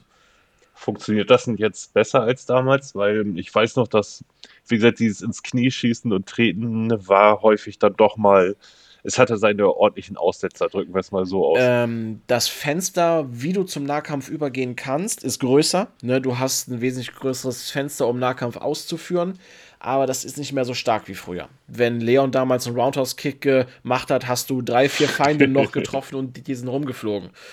Das ist nicht mehr der Fall. Du triffst, du triffst zwar Feinde, die stehen drumherum, ne? Aber das ist echt, also die Trefferzone ist echt gering. Und wenn Feinde Schilde haben, dann blocken die das eiskalt. Also, die werden das eiskalt ab. Ja, so, solange es aber dafür ein bisschen zuverlässiger ja, ist. Ja, das auf ähm, jeden Fall. Das auf jeden Fall. Du kannst ja auch zum Beispiel, wenn, dann, wenn du einen Feind gestunt hast und du schaffst es hinter den zu kommen, kannst du ihn insta-killen. So. Hm, nice. Das ist ganz nett. Oder wenn du es dir geschafft hast, auf den Boden zu schießen, kannst du auch insta-killen. Das ist ganz cool auf jeden Fall. Ist natürlich dann an deine Nahkampfwaffe gekoppelt, das Ganze. Aber das geht auf jeden Fall. Ja, ähm, ich bin jetzt Kapitel 15 von 16, spiele jetzt um die 16 Stunden. Äh, ja, ich werde es wohl demnächst durchhaben, mache dann noch einmal New Game Plus, guck, was es im Shop zum Freischalten gibt. Natu ähm, die Punkte für den Shop sind wie bei Resi 2 und 3 an die Achievements gekoppelt. Das heißt, wenn du Erfolg freischaltest, bekommst du Punkte in-game, um dir im Shop dann Konzeptgrafiken freizuschalten oder solche Figuren, die du dir ansehen kannst. Ich habe auch gesehen, dass es drei Knarren zum Freischalt gibt. Ich bin mal gespannt, was es ist. Ich habe ja eigentlich gedacht, dass es Leons Knarre aus Resident Evil 2 ist, diese Matilda, die den Dreier-Burst hat. Die ist es aber nicht, die kann man optional im Spiel kaufen. Ich ah. dachte wirklich, das wäre die, weil das so eine ikonische Waffe ist, aber die gibt es auf jeden Fall so. Äh, aber es gibt ja auch noch Nebenmissionen, richtig? Ja, es sind so blaue Zettel ausgeschrieben, meistens in der Nähe vom Händler, dass du bestimmte Nebenaufgaben hast, zum Beispiel so blaue Embleme abschießen oder drei ähm, Ratten abknallen oder einen bestimmten speziellen Feind killen. Das war zum Beispiel bei mir am Anfang im Dorf, da findest du den ersten blauen Zettel, dass du so blaue Platten abschießen musst, wo das Zeichen von dem Kult drauf ist. Fünf Stück abschießen, zum Händler gehen, von dem bekommst du dann ähm, Spinell. Das war damals, waren das Edelsteine, die du gegen Geld eintauschen konntest. Jetzt sind diese Spinell dafür da, um dir beim Händler einzutauschen gegen Equipment. Das ist ganz cool. Auf jeden Fall. Zum Beispiel eine Schulterstütze für die ähm, Red 9 oder neues Ziel von Raw für die Sniper oder Schulterstütze für die TMP. Du kannst es auch gegen Schätze eintauschen. Diese Schätze kannst du natürlich dann mit deinen farbigen Edelsteinen kombinieren, um mehr Kohle rauszuholen. Das existiert auch. Den Skistand, den gibt es auch noch beim Händler. Den finde ich wesentlich großzügig, großzügiger, weil du nicht unbedingt darauf angewiesen bist, jetzt Rang S zu kriegen. Rang A reicht meistens in der Regel, dann kriegst du solche, solche Jetons heißen die. Es gibt ja einmal den Silber und den Gold, das sind so solche ähm, Coins. Kannst in so eine Slot Machine tun und ziehst dann daraus so ähm, Accessoires für deinen Koffer, zum Beispiel 15% mehr Heilung durch, ähm, durch grünes Kraut, 15% mehr Pistolenschuss beim Herstellen von Pistolenschuss und da man nicht unbedingt S-Rang braucht und, und es New Game Plus gibt, hoffe ich ja, dass man sich die dann auch nochmal neu holen kann. Wenn du natürlich jetzt New Game Plus anfängst und du hast beim Skistand überall A und du bist gezwungen, S zu kriegen, um den Goldjeton zu kriegen, boah, dann weiß ich nicht, ob ich noch die Lust dazu habe. Weil ich bin zwar ganz ja. gut und es ist auch leichter der Skistand, aber du kennst sowas ja. Dann artet das in Auswendiglernen aus, ein Fehler und der Controller fliegt. Wobei du hast dann ja auch Upgrade, also Knarren mit Upgrades ja eigentlich. Nee, du kriegst vom äh, Händler immer Knarren gestellt. Ach, scheiße. Genau, das ja, ist wie im okay, Urteil. Du kriegst vom Händler die Knarren gestellt. Hm. Genau. Ja, ich muss mal sehen, ob ich dem Teil eine Chance gebe, weil ich das Original ja halt echt nicht mochte. Also. Ja, ähm, zu Ashley, sie haben sie intelligenter gemacht was auch keine große Hürde gewesen sein dürfte. Nein, das Doofe ist nur, damals hattest du die Auswahl, entweder dass Ashley dir folgt, genau hinter dir, oder dass du Ashley einfach irgendwo parken kannst. Dann blieb die stehen. Das hast du gar nicht mehr. Du kannst entweder so machen, dass Ashley nah hinter dir läuft, oder dass sie ein paar Schritte hinter dir bleibt. So.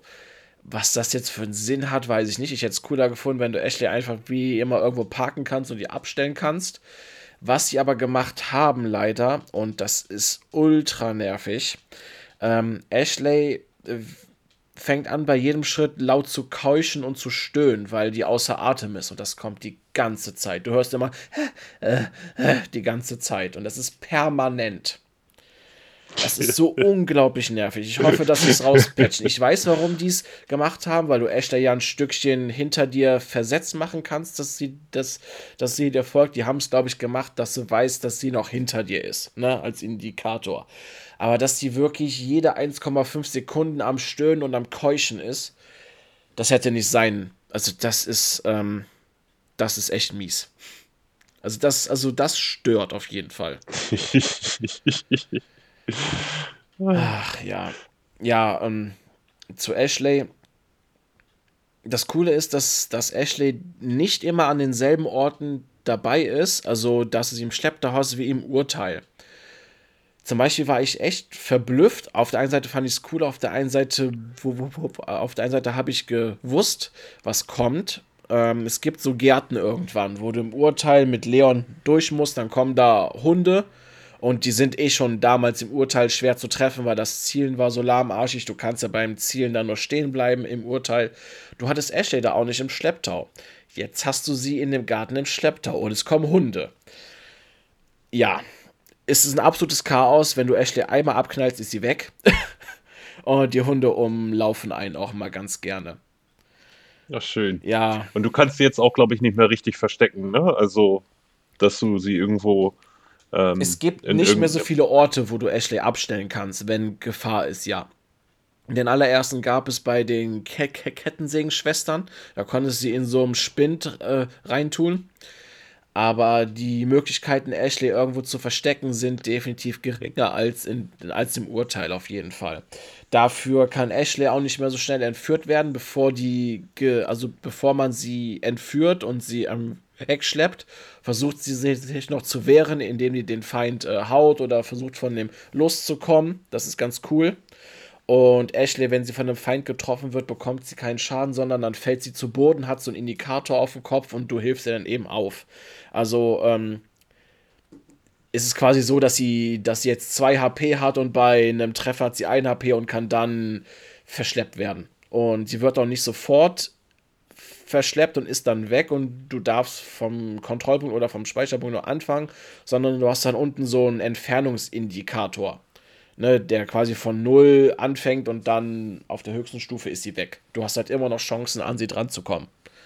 Was wo ich jetzt nochmal drauf zu sprechen komme, was mir sauer aufstößt, du kennst das auch aus einigen anderen Spielen, Leon ist nicht gerade sehr fix in dem Spiel.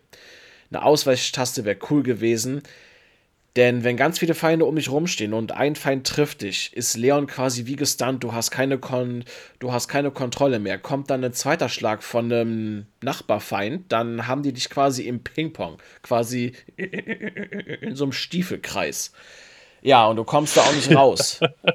es ist mir schon sehr häufig passiert, dass da drei, vier Feinde waren. Ich krieg von einem einen Schwinger ab, dann, dann schaukelt Leon so zurück oder nach vorne oder nach links oder so. Und ein anderer Feind schlägt auch, ja, und dann hängst du, hängst du halt drinne in der Schlagkombo. Und verlierst dann erstmal saftig Leben und darfst ein Kraut einschmeißen. Ja. Erinnert mich an Callisto-Protokoll. Ähm, von dem ich selbiges gehört habe. Aber gut, das ist nochmal ein anderes Thema. Ja, ähm, wenn man geübt ist im Spiel, so, ähm, dann kann man das vermeiden. Aber mir ist das leider schon sehr häufig passiert, dass ich in einem Stiefelkreis war. Ja. Ich habe mich wie, äh, ich habe mich keine Ahnung gefühlt, wie ein Knirps auf dem Schuhdorf, der dann zusammengestiefelt wird. Also. Nee, äh, ähm, allgemein ist es ein, allgemein ist es ein fantastisches Spiel. Man hätte hier und da, hoffe ich, dass sie noch an, an einigen Stellschrauben noch was machen. Ne? Zum Beispiel Ashleys Gestöhne. Das können sie mal reduzieren. Das ist wirklich nervig. So, ich weiß nicht, wie es mit Kopfhörern ist, habe ich noch gar nicht gespielt. Wir haben es nur über eine ähm, Sonos laufen und ja, wenn du Ashley die ganze Zeit hinter dir hörst, nur am Keuchen und am Stöhnen und das wirklich permanent bei jedem Schritt, das ist. Oh ja, das kann man aber rauspatchen und das mit Leon, eine Ausweichtaste kann man jetzt auch nicht mehr einbauen. Der, der Controller ist belegt, aber vielleicht machen sie irgendwas, dass man nicht zu stark gestunt ist nach einem Treffer. Ist zwar nicht lang, eine Sekunde 1,5 klingt nicht viel, aber leider reicht das aus, um zwei, drei Treffer nachträglich zu kassieren. Aber ja. Ja, was sie bis jetzt, glaube ich, wenn ich jetzt Kumpel, mit dem ich vorher noch gesprochen habe, richtig verstanden habe, leider auch noch nicht gepatcht haben, ist diese Super Dead Zone auf dem Xbox Controller. Leon bewegt sich, wenn du ihn leicht betätigst, bewegt er sich, aber das ist dann in Zeitlupe gehen. Also er fängt dann an zu gehen, aber bevor das richtige Tempo anfängt, hast du den Stick eigentlich direkt am Anschlag. Erst dann quasi. Habe ich das Gefühl. Mal gucken, ob noch, ob noch ein Patch kommt bezüglich der, ähm, der Red Zone. Wir werden es sehen. Ich hoffe es auf jeden Fall. Also die beiden Sachen sollten sie fixen. Die Dead Zone und Ashley. Aber sonst ähm, bisher mein dann Spiel des Jahres. Dann, dann, fängt demnächst Ashley äh, äh, hinter dir an zu singen oder so. Ja, weißt du? Ja. Eins, zwei, Ashley kommt vorbei. Drei, vier. Sie steht hinter dir. ah, schön. Nö, das war's dann soweit jetzt von mir. Resident Evil 4 macht Spaß. Ähm, fantastisches Spiel. Kann ich nur, kann ich auch nicht zu oft sagen. Ja, nice. Äh, was ich jetzt am Wochenende nochmal, zumindest um es kurz erwähnt zu haben, äh, äh, gespielt hatte, war den Diablo 3 Beta, äh, 4 Beta. Äh, ich kam tatsächlich rein, auch irgendwie recht fix. Also alle hatten Probleme, außer ich mach das Ding an, musste noch ein, hatte gleich ein Timeout, habe mich nochmal eingewählt und äh, habe das auch gleich aufgenommen für den Kanal, weil äh, man weiß ja nie, wie lange man es durchhält. Ähm, und ich meine, Diablo 4 spielt sich halt wirklich wie ein Diablo. Also mehr, viel mehr kann man da schon fast nicht zu so sagen. Also es fühlt sich vom ersten Moment an wie Diablo, auch wenn sie vieles neu gemacht haben. Ähm, und die Optik hat man ja auch immer eigentlich schon in den ganzen Videos gesehen. Was aber recht selten erwähnt wird, ist, dass das Spiel einen verdammt geilen Sound hat. Also ich habe das vorhin noch mal eben, weil ich habe ja jetzt ein Wireless-Headset auf und da muss Ton durchkommen, sonst schaltet es sich automatisch ab. Also habe ich mein eigenes Video noch mal angemacht ähm, einfach damit eben permanent Ton durchkommt, während ich auf dich gewartet habe. Und selbst bei diesem YouTube-Video ist die Tonabmischung auf Stereo so cool. Also mit Anlage kommt es noch geiler natürlich, ne? aber Äh, der Sound ist richtig schön brachial teilweise, so auch sehr viel Bass drin und boah, das macht Bock. Ich habe echt Bock auf das Spiel. Ja, ich, wenn du das Gameplay hochgeladen hast, hör ich mal rein. Ich habe bis jetzt noch nicht viel gesehen von Diablo 4. Nur das, was auf YouTube so an Berichten hochgeladen worden ist. Und ich finde es ja interessant, dass du reingekommen bist in die offene Beta. Ich habe schon gehört, dass selbst die Vorbesteller-Beta, dass die Server komplett überlaufen waren. Also. Ja, es ist ja auch ein Blizzard-Spiel da. Und vor allen Dingen ist es ein Diablo. Es war damals bei Diablo 3 ja nicht anders. Also, was haben die Leute erwartet? Dass sie einfach mal eben das Spiel runterladen und äh, probieren können? Wo kämen wir denn dahin? Ja, aber selbst, aber ja gut, aber selbst bei, selbst bei den Vorbestellern ist das übel. Also, dass selbst bei denen ähm, das voll war, das ist hart, auf jeden Fall. Das äh, zeigt aber auch, äh, glaube ich, wie viele Leute das Spiel vorbestellt haben. Also der Teil könnte tatsächlich überraschend erfolgreich werden. Man darf ja auch nicht ganz vergessen, der dritte war sehr erfolgreich, aber auf den Konsolen äh, also die, ich glaube, die haben nie Konsolenverkaufszahlen veröffentlicht, aber irgendwann war der PC bei 10 Millionen angekommen. Ja, und, krass. Ja, und der vierte jetzt ist eigentlich, ja, also Blizzard-Spiele sind halt PC-Spiele, hauptsächlich. Die Konsolenversionen sind nur eben das Beiwerk für die Entwickler und das merkt man halt auch immer wieder. Und, Man hat es äh, bei Diablo 3 gemerkt, das wurde sehr stief. Ja, hier. Mütterlich behandelt, genau. ja. Und äh, also ich bin mal gespannt, wie das dann am Ende abschneiden wird. Aber äh, ich habe jetzt auch tatsächlich nur die Story durchgespielt. Also in Anführungsstrichen Story äh, der Beta. Äh, das ist ungefähr eine Dreiviertelstunde oder so. Ähm, habe den extra Content jetzt nicht mehr gemacht, weil äh, man muss sowieso noch zwei Monate warten, bis das Spiel endlich erscheint und oder drei, weiß ich jetzt gar nicht mehr so genau. Im Juni ähm, erscheint es. Ja, zu lange. und deswegen hatte ich jetzt keinen Bock irgendwie. Jetzt tropft dir der Zahn, ne? Ja, ja, aber, und, ja, aber jetzt da noch irgendwie vier Stunden reinzustecken oder so, um den Level hochzuknallen, um ein bisschen was davon sehen zu können. Ähm, sondern wirklich nur den Anfang, weil sonst nervt es mich in der Vollversion irgendwie. Und ähm, wie gesagt, die Dreiviertelstunde hat mir jetzt persönlich gereicht als Ersteindruck. Ich meine, der, die Kaufentscheidung stand ja vorher schon fest. Ja, klar. Das, machen wir uns nichts vor. Ich weiß bloß noch nicht, wann ich zugreife. Das ist alles. So, und ähm, es kommt halt aber auch verdammt viel. Daher, ach, ich schau mal. Aber äh, wie gesagt, ging eine Dreiviertelstunde ungefähr bis zu dem Punkt, wo die Beta endet, äh, als, als vom Hauptcontent. Man sieht schon, dass es auf jeden Fall mehr Fokus auf die Story hat äh, als die Vorgänger. Ich meine, gut, die Hürde war jetzt nicht so hoch. Aber echt cool gemachte Zwischensequenzen, ähm, wo man auch, also ich hatte zumindest Lust, sie zu gucken und mich interessiert auch, was da dann äh, weiterhin im Spiel passiert. Äh, Lilith als Bösewicht hat auf jeden Fall schon diese heutige, typ, heute typische Bösewicht-Präsenz so an den Tag gelegt und so. Also Potenzial ist sehr viel da. Und sie scheinen endlich mal nicht nur aufs Endgame geguckt zu haben, sondern vielleicht auch ein ganz bisschen auf Haupt, aufs Hauptspiel. Ja, das ist doch schön zu hören. Also ich finde die Diablo-Lore allgemein ja irgendwie cool, ne? So, worum es sich eigentlich geht und in allen anderen Teilen ging. So, der, der erste hatte immer noch die coolere Story, der zweite war dann wirklich ähm, auch noch ganz gut, aber den habe ich ja auch sehr lange damals auf dem PC gespielt. Aber da hast du gemerkt, dass die sehr auf den Mehrspieler-Fokus auch schon, schon gegangen sind. Fand ich jetzt. Ja, was ja auch nicht ganz abwegig ist. Also ich meine von der Idee her. Äh, weil es halt typische Koop-Spiele sind. Ja. Diab Diablo 1 bestand aus, du läufst diese, Tre äh, diese Treppen so weit nach unten, bis du unten angekommen bist und da steht dann Diablo und den haust du um. Ja. So. genau. Ein waschechter Dungeon Crawler. Oh ja. Aber die Musik war gut. Mm, vor, allem, vor, allem, vor, vor allen Dingen von Tristram war cool. Ja, auf jeden Fall. Also das Stück ist ja eigentlich bis heute Kult. Das brauchst du nur irgendwo im Stream oder sonst was anspielen und die Leute wissen genau, was es ist. Ja, ikonisch. Ja. Selbst die, die es nicht gespielt haben, wahrscheinlich mittlerweile. Also. Jo. Ja. Gut, dann wäre es das von mir. Bei dir soweit alles auch durch? Äh, ja, auf jeden Fall. Also wir sind jetzt auch schon bei fast anderthalb Stunden. Hui. Wir haben über Spiele gequatscht. Ja, es ist ja auch zum ersten Mal eine Abendaufnahme. Ja, wir sitzen hier zu Abendstund.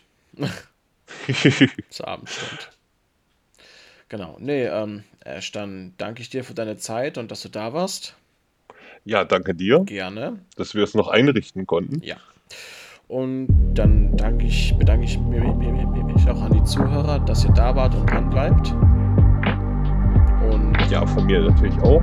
Und wir hören uns dann bei der, der nächsten Folge. Macht's gut. Bis dann.